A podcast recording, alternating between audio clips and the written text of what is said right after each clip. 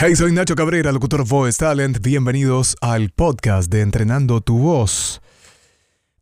¿Está mal utilizar algunos recursos técnicos para trabajar la voz? A ver, recursos técnicos perfectamente le podemos llamar a ecualizadores, compresores.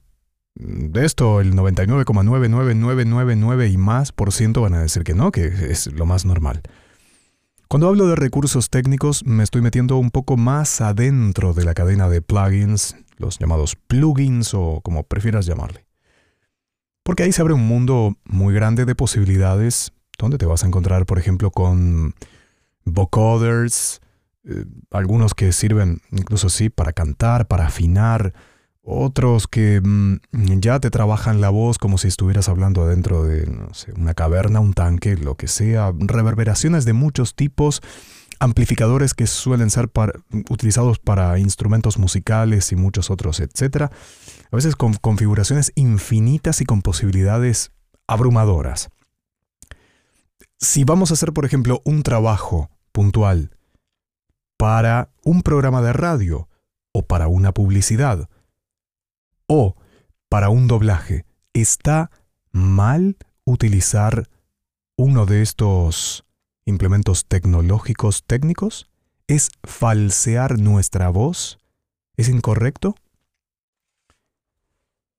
Estoy haciendo la pausa y el bache correspondiente no porque no tenga una respuesta, quiero que lo vayas procesando. ¿Está mal a priori? Bueno, la primera respuesta sería no. No, ¿no? Alguno dirá, sí, sí, claro que sí. No necesariamente. Hay muchísimos, pero muchísimos ejemplos dentro del mundo de la publicidad, dentro del doblaje y también, por supuesto, para los programas de radio, para componer un personaje, hacer una broma, eh, en fin, un montón de recursos. Ahora, ¿dónde no estaría del todo correcto? Tal vez no estaría correcto para ti misma, para ser completamente honesta y honesto contigo mismo, de decir, ¿puedo hacer este personaje? ¿Puedo trabajarlo con mi voz natural? Bien, lo trabajo. Y una vez que lo terminé de trabajar, le hago mil cosas desde el punto de vista tecnológico. Bueno, ahí lo que estaría mal es que tú contigo misma y contigo mismo no tienes un diálogo sincero. Es decir, no puedes lograrlo sin la tecnología. Y el problema no se presenta tanto solo con uno mismo, sino con el otro. Cuando tú le vas a ofrecer, por ejemplo, que puedes lograr la voz de A, de B o de C,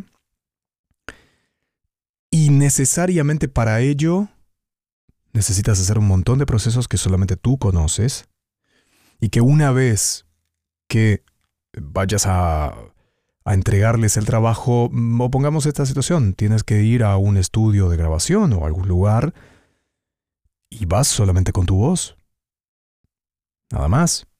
Y tú sabías que para lograr eso, en realidad te llevó, no sé, dos, tres, cinco horas o días de investigación para lograr la voz porque le metiste muchos filtros y muchas cosas y después no lo sabes hacer naturalmente. Bueno, ahí sí es un problema. Y ese es un engaño, pero ya mm, tiene más que, ver con, con uno mismo.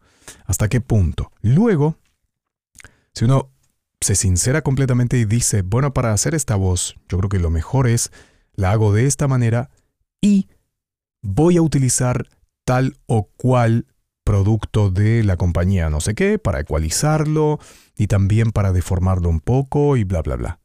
Y ya con eso está perfecto. Es parte de tu receta. No sé si convendría decir parte del secreto, porque bueno, en algún momento algún técnico o las personas allegadas tienen que saber cómo se hace eso.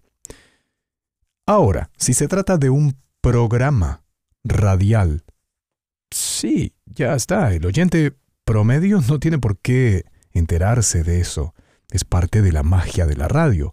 Y si es una pieza publicitaria, no viene con un manual de instrucciones, simplemente escuchas y listo.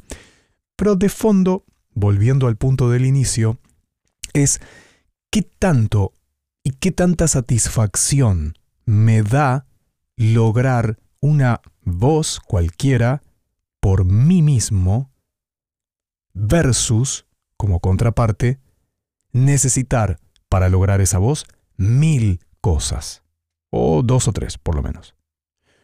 Creo que el punto de quiebre está ahí. Cuanto más natural, menos recursos tecnológicos y más... Em, ya, como que te pongas frente a un público y no tienes micrófono o tienes apenas un micrófono de baja línea, ¿lo puedes hacer o no? ¿Podría llegar a quedar parecida esa voz o ese producto o no? Ahí está ese punto de, quiebre. Si no, ya, es, es el típico prejuicio de alguna gente que no está en este tema y desde afuera lo que te dice es, eso es todo trucado. Eso es todo mentira, esa voz es falsa.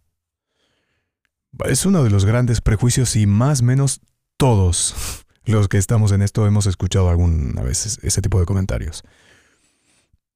Con lo cual a veces conviene defenderse, a veces no. A veces no es viable ni siquiera es interesante defenderse. Pero para uno, para adentro, en su diálogo interno, sí es interesante decir, bueno, esto es de verdad. Esto yo sé que lo hago de verdad, independientemente de lo que opine la tribuna. Nos estamos encontrando en la próxima. Esto es el podcast Entrenando tu voz, Nacho Cabrera, locutor Voice Talent. ¡Chao!